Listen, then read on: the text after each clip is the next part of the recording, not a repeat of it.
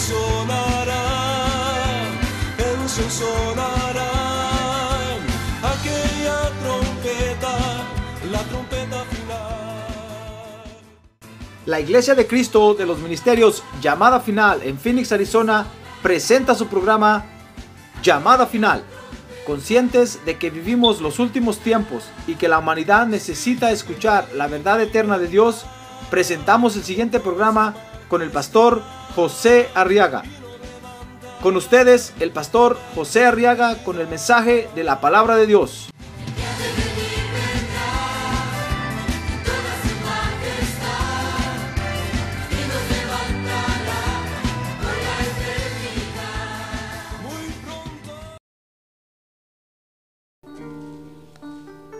Evangelio de San Mateo, capítulo 23, verso 37. Vamos a leer los versos 37, 38 y 39. Dice la Biblia entonces, Jerusalén, Jerusalén, oiga lo que el Señor habló de Jerusalén, la que mata a los profetas y apedrea a los que son enviados a ella. ¿Cuántas veces quise juntar a tus hijos como la gallina junta sus pollitos debajo de sus alas? Y no quisiste.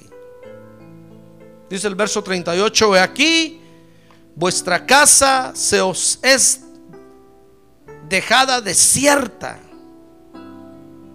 Porque os digo, dice el verso 39, que desde ahora en adelante no me veréis más hasta que digáis, bendito el que viene en el nombre del Señor.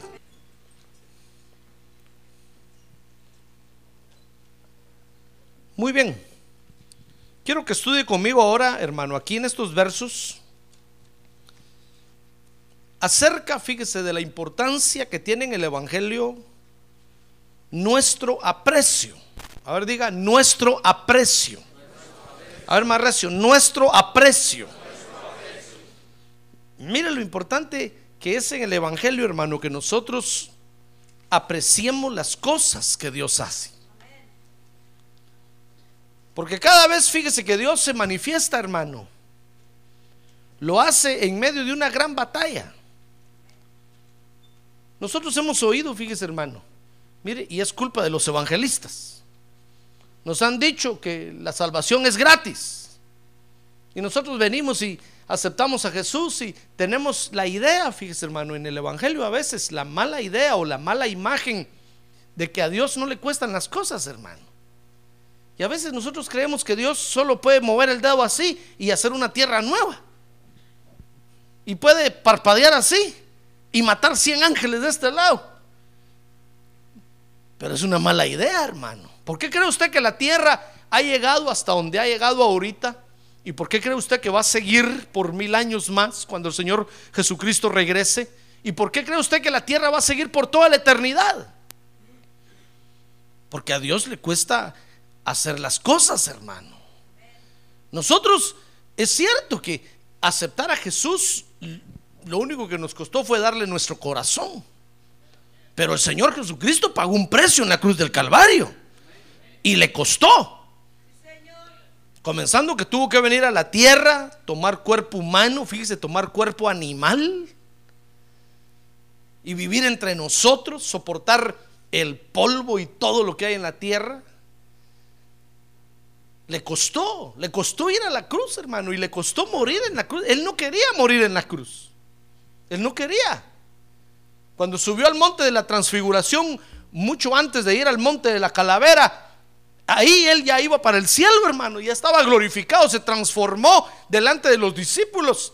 Ya estaba ya eh, pensando en ir al cielo a tomar el trono. Y dice que bajaron eh, Elías y Moisés a hablar con él, hermano a rogarle, a decirle, dice que hablaban acerca de su vida a Jerusalén. A rogarle, a decirle, ¿sabes qué? ¿Sabes qué, Jesús? Todavía no es tiempo de que subas. Es cierto que ahorita, si tú quieres, puedes subir. Pero ¿quién va a expiar el pecado de, de los seres humanos? No, ahora tienes que bajar de aquí, despojarte de tu gloria ahorita. Lo que en griego se conoce como kenosis, vaciarse de su gloria Tienes que bajar de este monte, ahora tienes que ir a tomar la cruz y, e ir al monte de la calavera. Jesús no quería, hermano. Dice que cuando llegó al Getsemaní, dice que le decía, Padre, si es posible, pasa de mí esta copa. Yo no quiero, que, du que duro.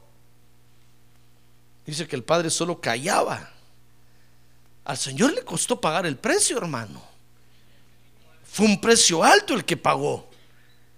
Dar su vida, derramar su sangre. Eso no lo hace cualquiera.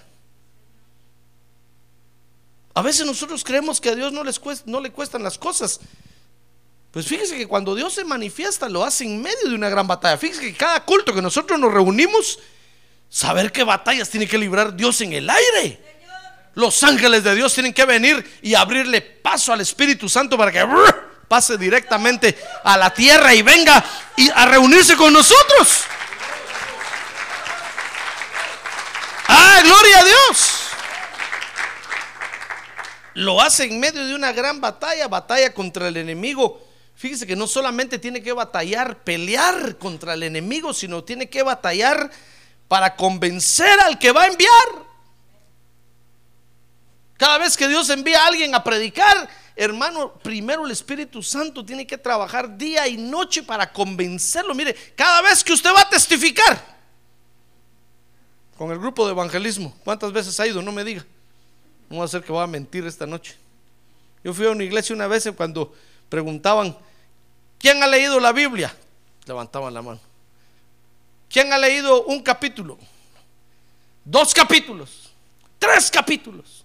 A mí me gustaba ir ahí porque me gustaba darme color de que había leído 20 capítulos, hermano. Y todos decían, wow, este cómo lee. Pero eran puras mentiras, hermano.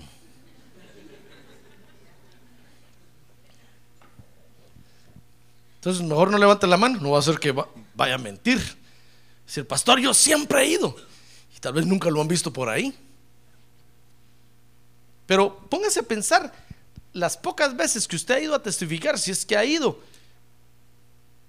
¿le ha costado o no le ha costado? No me diga. Yo sé que le ha costado, hermano.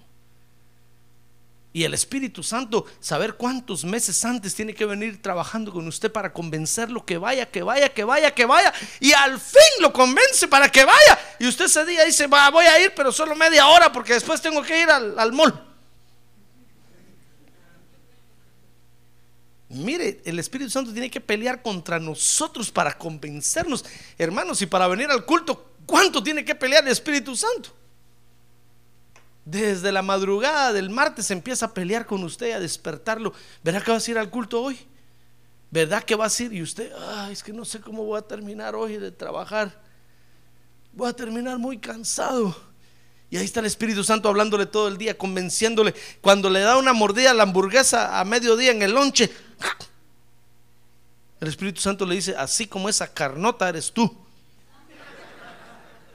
Porque no vas al culto. Usted se queda pensando quién habló. El Señor reprenda al diablo.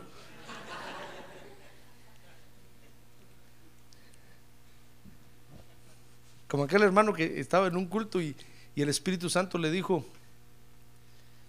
fíjese que ese hermano necesitaba 30 mil dólares para su ministerio, hermano. Y estaban en medio culto y estaba dirigiendo el que estaba dirigiendo cuando el Espíritu Santo le habló y le dijo, dile al que está